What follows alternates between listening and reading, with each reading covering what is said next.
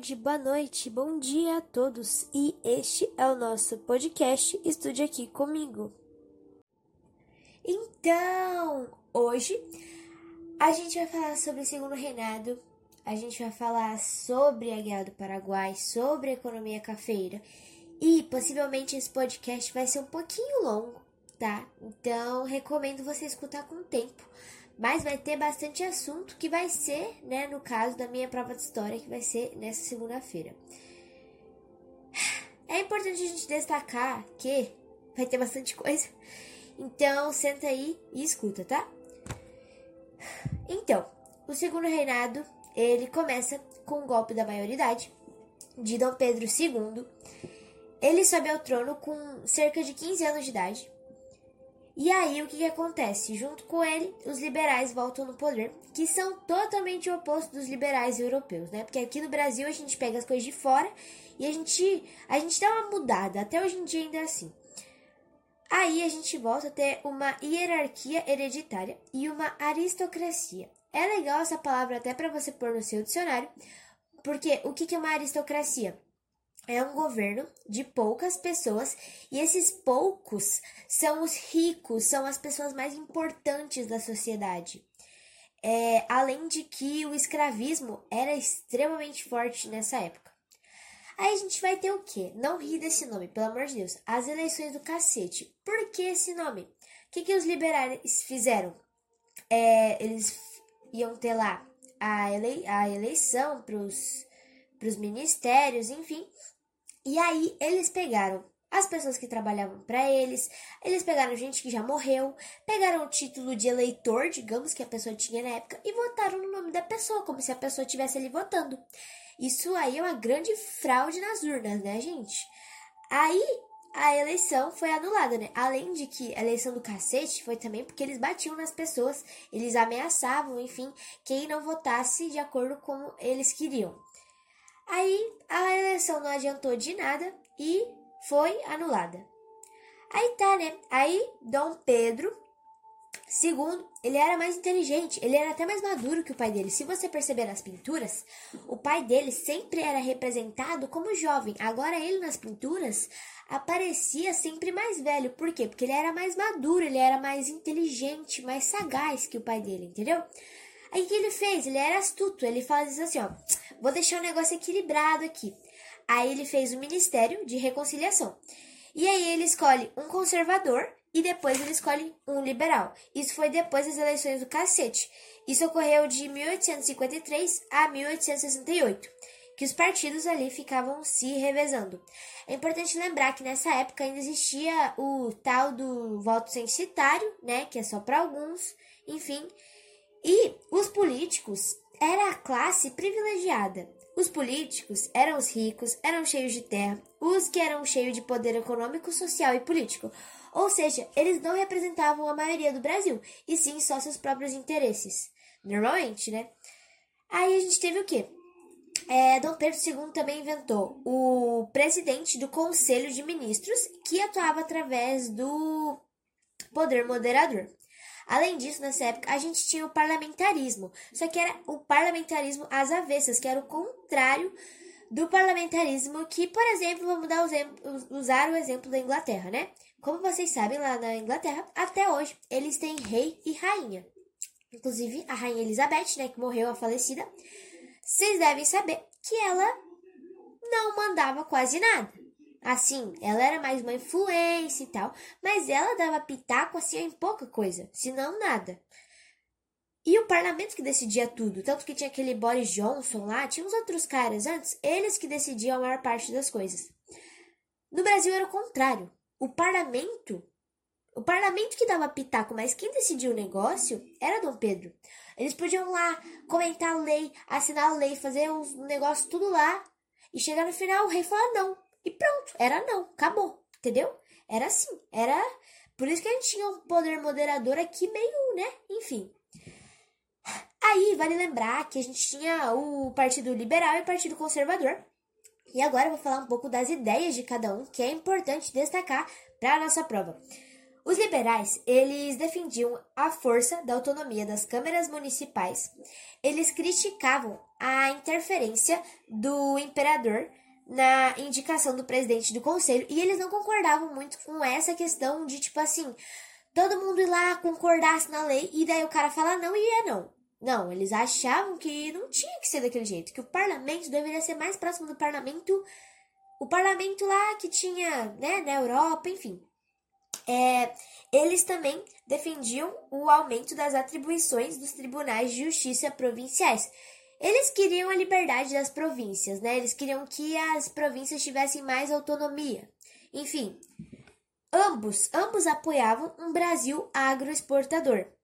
Ambos gostavam do Ministério de Reconciliação, porque era bom para os dois, né? Ambos, infelizmente, apoiavam a escravidão, que por muito tempo foi muito lucrativo para o Brasil, mas foi horrível justamente para as pessoas que sofriam da escravidão. E eles também apoiavam o voto censitário, que o voto censitário se mantesse o máximo de tempo possível. Já os conservadores, eles condenavam totalmente as eleições do cacete, né? Porque, obviamente, quando ocorre é, fraude nas urnas, a pessoa que sofreu a fraude, né? O, o, o lado contrário dos que causaram a fraude não concorda nada, né? Porque, enfim, é, eles apoiavam a manutenção do poder moderador e eles, eles também né, criticavam o parlamentarismo às avessas. Eles acreditavam que deveria ser que nem o parlamentarismo da Europa, o parlamentarismo de verdade, digamos, né? Eu acabei confundindo um pouco é, o conservador com os liberais nessa parte, mas os conservadores eles criticavam o parlamentarismo às avessas e os liberais eles é, criticavam a interferência do imperador na indicação do presidente do conselho e na, na, nas questões que ele, né, ali ficava interferindo. Agora vamos para a Revolução Praieira, que foi a última revolução do Brasil que aconteceu no segundo reinado, né? Houve outras, mas essa foi a última no segundo reinado. Mas por que, que não ouvia? Porque, como vocês vão perceber nessa, toda vez que alguém não, não concordava com o governo, a pessoa era oprimida e normalmente era morta, né? Bem legal. Aí o que, que ocorreu? O que, que foi essa Revolução Praieira? Ela ocorreu em Pernambuco. Ela começou em Olinda, onde o Partido Liberal Radical ele havia intelectuais, pessoas de classe média. Então, assim, era uma classe já que não era aquela classe que só se preocupava com seu próprio umbigo. Essa classe já tentava olhar mais o todo, né? Até porque eles não eram, eles eram a, a média, né? E aí, eles foram muito influenciados pela Primavera dos Povos. E o que é a Primavera dos Povos? É quando alguém que luta pela nação assume o poder normalmente depois de um período que a nação só se ferrou. Aí, nessa Primavera dos Povos, a gente teve o Manifesto Comunista e a gente pode destacar muito Karl Marx, que é um dos principais escritores do comunismo, né? A gente tem outros, mas Karl Marx, ele é bem, bem citado em vestibulares, enfim. Então é importante lembrar desse nome. E aí, esse povo aí os, os liberais radicais, eles começaram a criticar o governo e as coisas que eles faziam. Aí eles se uniam sempre no Diário Novo, que ficava na Rua da Praia, em Recife. Por isso que o nome é de Revolução Praieira, porque eles se, o, é, se reuniam na Rua da Praia. Aí eles, eles criaram um documento com as suas propostas, e o nome desse documento era Manifesto do Mundo. Agora eu vou ler aqui as propostas para vocês, bem é, resumidamente, eles queriam um amplo direito ao voto, ou seja, voto para todos, a liberdade de imprensa, porque havia sim censura nessa época, fim do poder moderador, a reforma do poder judiciário, expulsão dos portugueses, até para o Brasil ser um país mais livre, né? É, eles queriam a participação dos brasileiros no comércio varejista. Isso depois vai mudar até, que a gente vai estudar aqui, que vai ter a tarifa Alves Branco, enfim, que a gente já vai estudar aqui no surto industrial. E eles queriam que, porque assim, o que ocorria? Nessa época, os produtos que vinham de fora eram mais baratos, eram mais vantajosos do que os produtos que vinham do próprio Brasil. Então, o que, que ocorria? Pessoal do Brasil comprava produto de fora e a economia do Brasil que lute, entendeu? Aí eles queriam o fim disso. Eles queriam que o, que o brasileiro ele conseguisse participar do comércio varejista sendo equivalente aos produtos de fora. Entendeu? Não sempre tendo que correr, no, correr atrás e sempre sendo é, ignorado, sempre, enfim, ficando para trás, né? E além disso, eles queriam a maior liberdade das províncias, porque antigamente não era que nem hoje, que tem é, prefeito, essas coisas assim, e cada cidade também tem um poder sobre a sua área, pode decidir certas coisas ou não. Naquela época, o imperador falava e pronto. Aí, o que, que ocorreu? Como eu já disse, eles foram oprimidos e mortos. Muito interessante, né? Muito ruim isso. E isso é, é algo a se pensar. Que toda a revolução naquela época eles oprimiam e matavam as pessoas em vez de eles quererem mudar para algo novo que possivelmente ia ser melhor. Aí a gente tem o quê? A gente tem o surto industrial, que é uma parte bem importante da gente estudar. E, ao decorrer disso, também ocorreu a abolição da escravi a escravidão. É legal vocês lerem a página 21, tá? Quando a gente for falar de abolição da escravidão.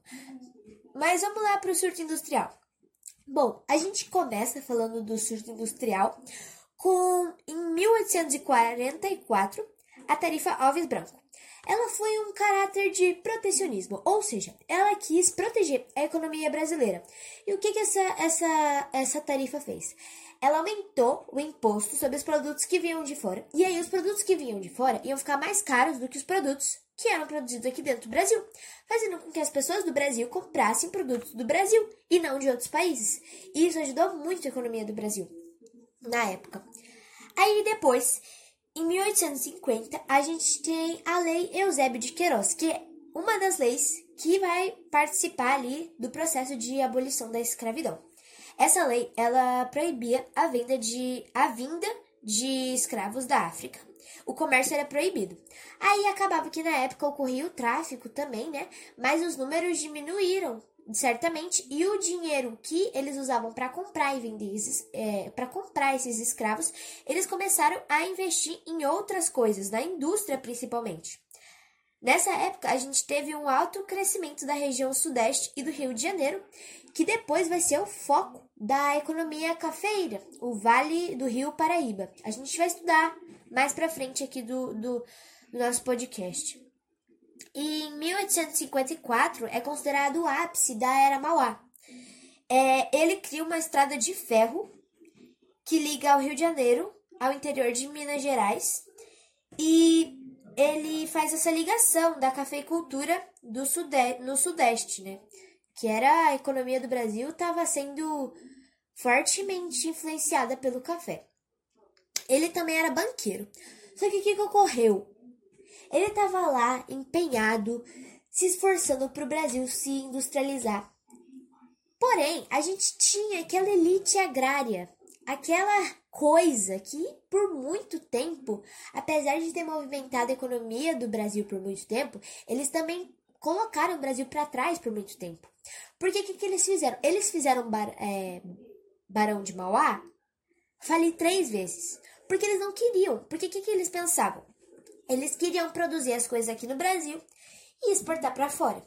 Só que se a indústria começasse aqui, além de que, além de que, se a indústria aqui ficasse grande, é, a indústria ia comprar os produtos daqui do Brasil e eles não iam poder continuar exportando, o que possivelmente ia ser menos lucrativo. Além de que, se a indústria virasse o foco da economia,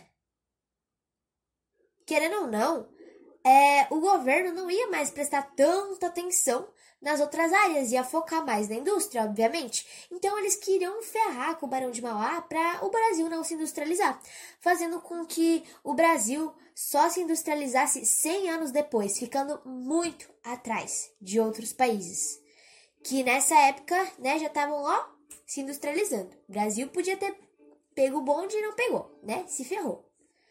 Aí a gente vai ter em 1870 o valor das tarifas menores é, na questão industrial e deve ter mais crescimento ali também. E aí também em 1873 a gente vai ter nas cidades litorâneas a construção civil, como por exemplo elevadores hidráulicos em Salvador ligando a cidade baixa e a cidade alta. Além disso, a gente também tem ferrovias, navios e máquinas a vapor no geral, ligados também à revolução industrial que estava ocorrendo na época, enfim, na Europa, né? Aí a gente vai ter uma modernização das cidades. Essa modernização vai ter um lado bom, porque o que, que vai ocorrer? Vai ter as linhas de bonde elétrico, vai ter a primeira usina de hidrelétrica em Diamantina e até fotografia. Inclusive, Dom Pedro II adorava tirar fotos, tá? É, enfim. Porém, a gente vai ter um lado ruim. O que, que, que, que o pessoal vai fazer? O que, que o governo vai fazer? Não sei se vocês sabem o que é cortiço, mas é basicamente uma moradia bem precária que mora várias pessoas. É uma palavra bem interessante também para pôr no dicionário. É... E aí tinha vários cortícios na cidade. Aí eles falaram assim: não, vocês não vão mais morar aqui. E eles começaram a despejar essas pessoas. Só que o que, que essas pessoas começaram a fazer?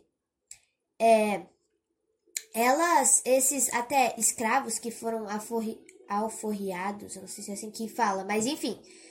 É, essas pessoas que não tinham condições começaram a subir para os morros. Normalmente, a maior parte, na verdade, dessas pessoas eram negros, né? Enfim, eles começaram a subir para os morros e construir moradias bem precárias, né? Lá na periferia, fora do centro da cidade. E aí que a gente iniciou as favelas no Brasil. Então, é sobre isso, para vocês verem, né? Como as coisas têm impacto até hoje. Aí, falando em escravos, a gente vai ter nessa época também um processo de abolição da escravidão. É importante, eu vou falar mais uma vez, vocês lerem a página 21, que vai falar sobre bastante aspectos, enfim, que eu não vou citar aqui, porque senão vai ficar muito comprido esse podcast. Mas enfim, a gente já tá quase no meio. Na real, a gente já tá no meio, falta pouco já pra gente acabar. A abolição da escravidão, ela começa, esse processo, né? Começa lá na Europa, que daí começa a ter vários movimentos abolicionistas na Inglaterra, que vai influenciar aqui no Brasil também. Mas aqui no Brasil, a gente primeiro tem o quê? A Inglaterra começa a encher o saco do Brasil pra parar de ter escravo, para parar de ter escravidão aqui. Aí o Brasil vai lá e faz uma lei, que é a Lei Feijó, que ocorreu em 1831, que é o não transporte, os, os escravos não poderiam ser transportados no Atlântico, e se os ingleses vissem, eles podiam é, prender, né, os navios, enfim. Só que não valeu de nada. Como usam a expressão hoje, essa lei foi lei para inglês ver, não adiantou de nada. Mas aí a gente vai ter a Lei Eusébio de Queiroz, que, como eu já disse, é a lei do não comércio de escravos. Aí já vai dar uma melhorada, assim. Só que daí começa o tráfico, né? Porque, assim, todo comércio que é ilegal é chamado de tráfico. Aí uns outros ali que queriam continuar com os escravos começam a fazer tráfico humano. E, né? É, era até, era até, digamos que pior, porque os escravos, eles viajavam em condições piores ainda, porque eles tinham que fazer tudo escondido. Mas, enfim, vamos seguir. Aí, em 1871, a gente teve a lei do ventre livre, que era quem nascesse a partir desse ano ia estar tá livre. Só que assim, tinha um fato. A criancinha lá nasceu, ela não vai sair correndo da senzala e vai morar sozinha na cidade. Ela tem que, ou ela atinge a maioridade, ou a mãe dela fica livre, né? O pai, enfim, a família. Só que, né, os pais não iam ficar livres, porque eles já estavam perdendo escravos, eles não iam deixar mais escravos sair. Aí o que, que ocorria? Essa criança tinha que ficar lá no, no, no, na senzala trabalhando até os 21 anos de idade. Então, assim, ó, se essa lei foi em 1871, a pessoa que nasceu esse ano só ia ser livre em 1892. Enfim, né? E em 1808, eu falei 1890, enfim, é 1892, tá? Não 82. É, em 1884, a gente vai ter a lei dos sexagenários. Dá para decorar essa lei pensando em lei dos sessentões. Por que sessentões? Sessentões, por quê? Porque os sessentões, eu repeti essa palavra umas 500 vezes, mas enfim. As pessoas com mais de 60 anos, elas estariam livres. Só que tinha um fato, né? Era difícil alguém viver é, até os 60 anos, ainda mais se fosse escravo, né? Nas condições que eles viviam eram péssimas, enfim. Era muito difícil de uma pessoa chegar nessa, nessa idade, né? Mas tudo bem. Aí a gente vai ter a Lei Áurea, que é a lei da liberdade. Só que essa liberdade não é liberdade assim. É, a Lei Áurea foi em 1878, tá, galera? Só que essa liberdade, ela não foi assim uma coisa que eles foram ajudados. Eles só, ó, livre e vai embora, você que lute. Que o que ocorreu?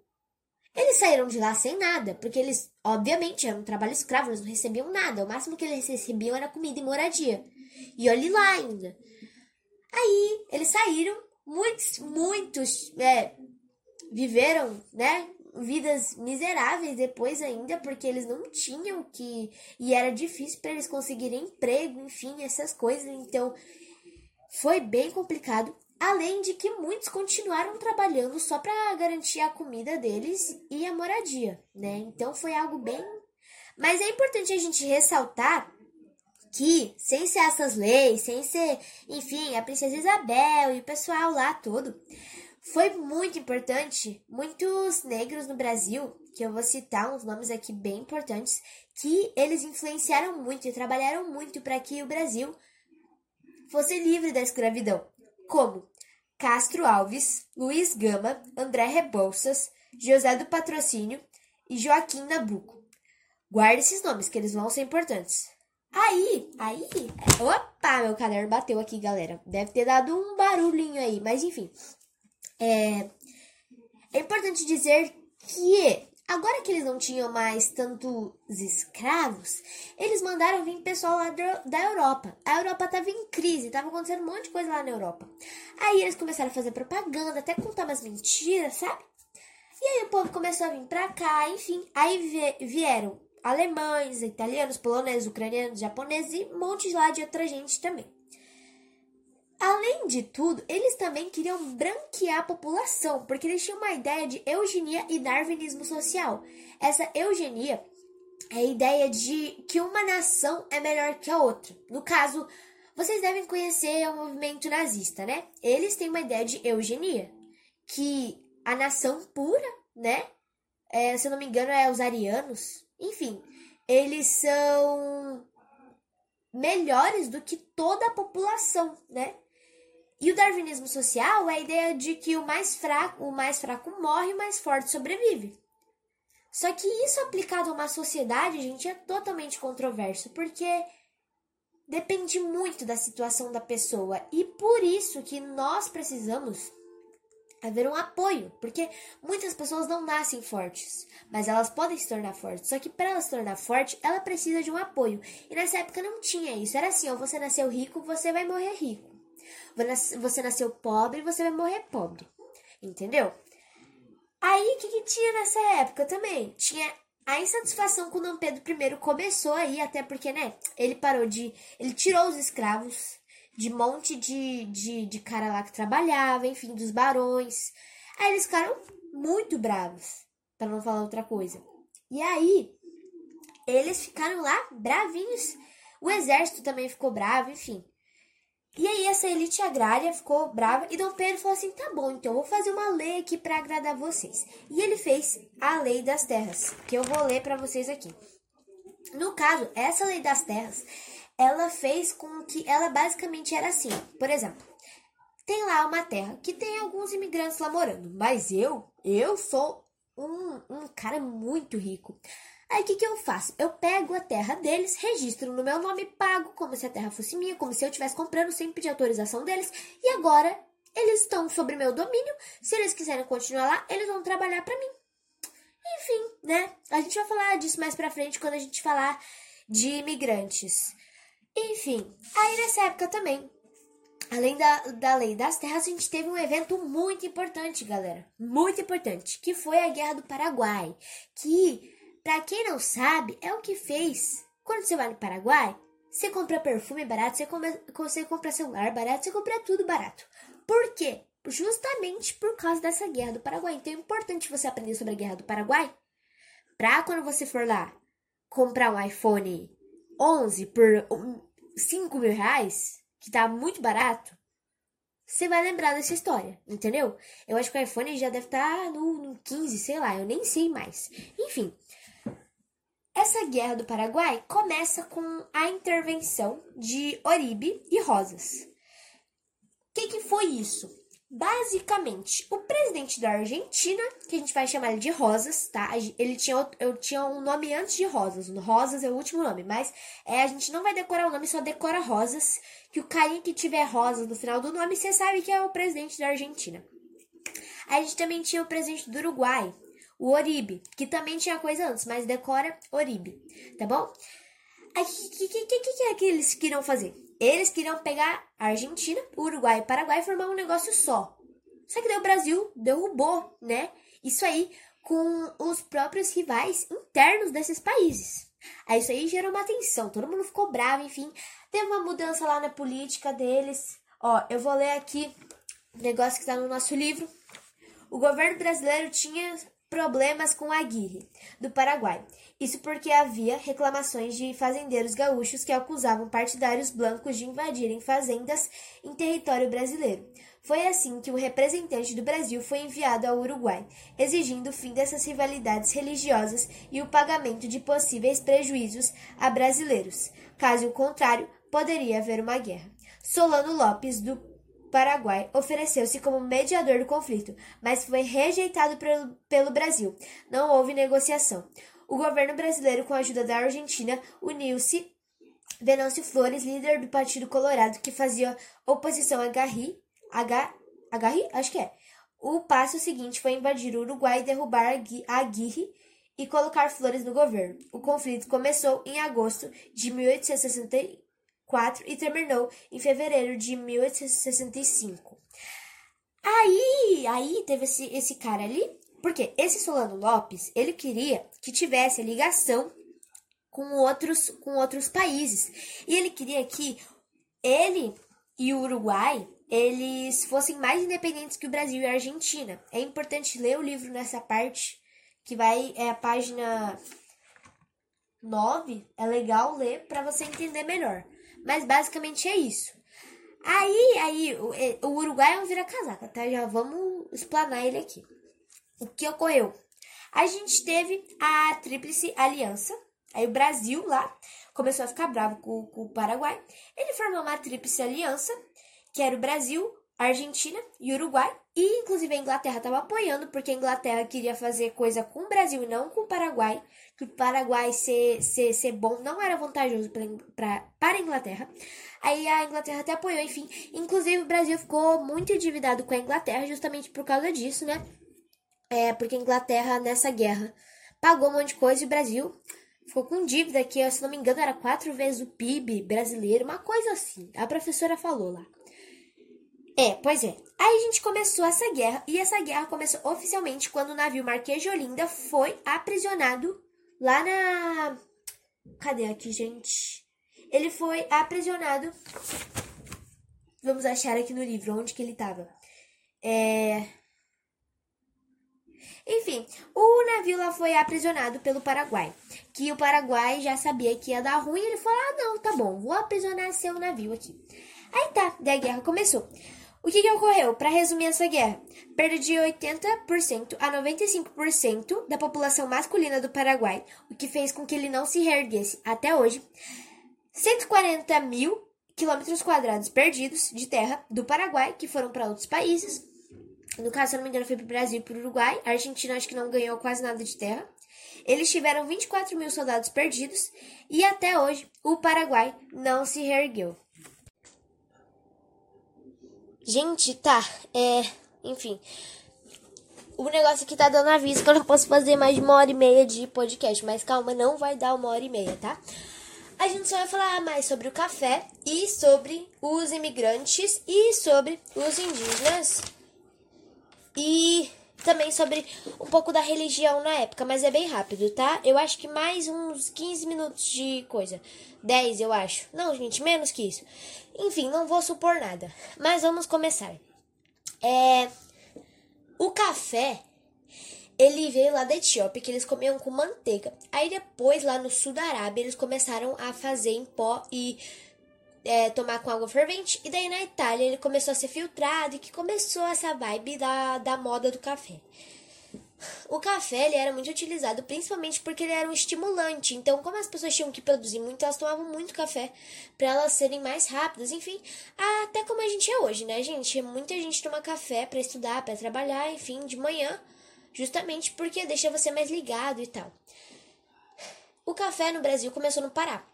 Aí depois ele foi pro Rio Grande, ele foi pro Rio de Janeiro e no caso foi onde foi o principal foco, que foi o Vale do Rio Paraíba do Sul. Por conta do café, muitos indígenas foram expulsos de suas próprias terras e perderam contato com a natureza. Essa natureza, no caso, foi transformada em lavoura.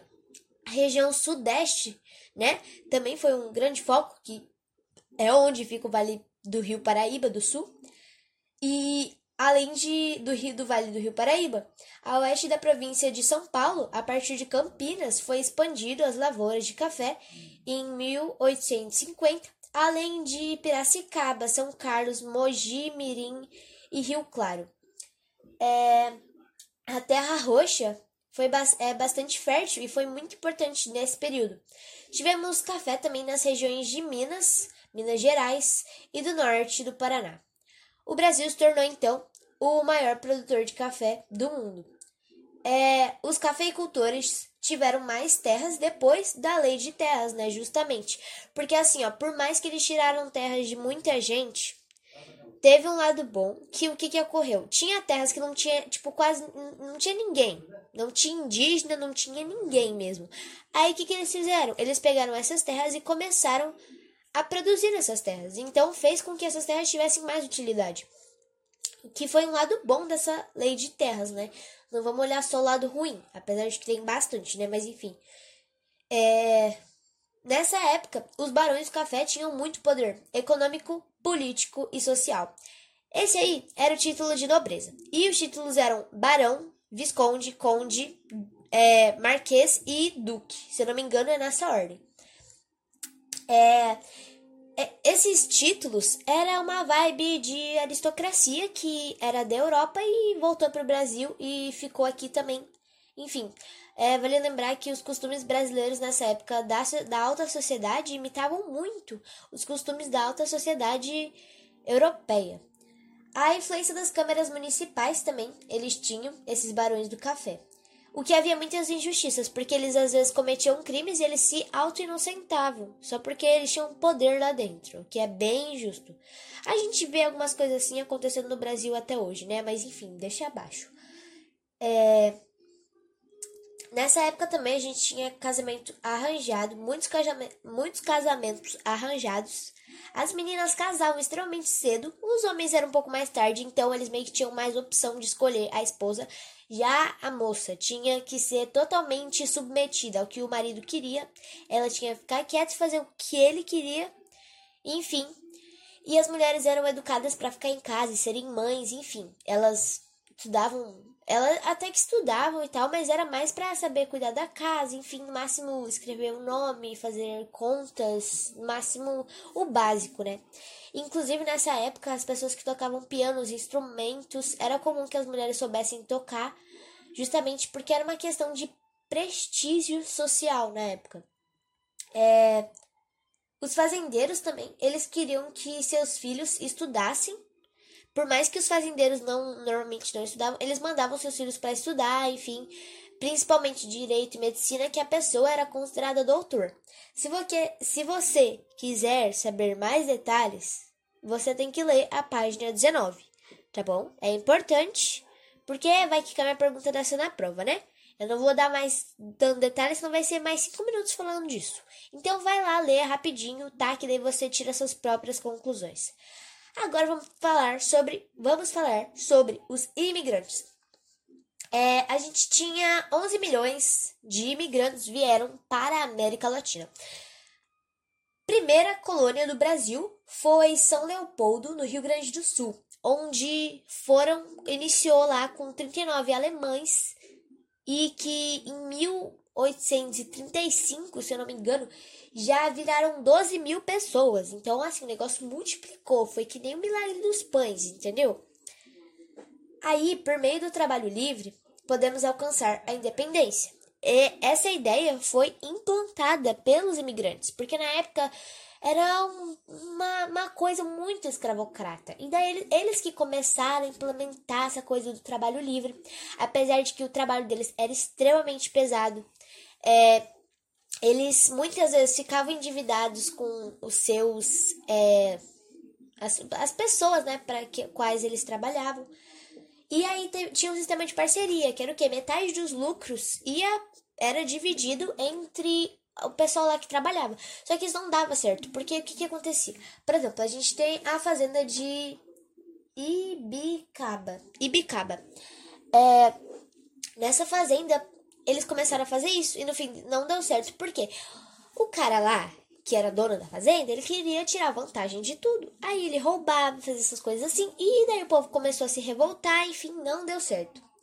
Mas, em geral, o imigrante, ele, às vezes, tanto ele tinha pequenas terras, quanto ele morava dentro da propriedade do, do chefe dele. Além dessa questão, havia algo bem errado na época, que era a questão de que eles queriam branquear a população, já que os escravos não estavam mais em senzalas, e sim nas cidades, enfim, como pessoas livres. Eles queriam que a população do Brasil não fosse só negra, fosse mais branca. E isso é muito errado, mas enfim, né? Aí eles trouxeram mais imigrantes para misturar ali as pessoas ficarem mais claras, mais brancas, ter mais população branca do que população negra. A gente tem a ideia dos índios também, que é uma ideia bem, bem é uma questão bem triste.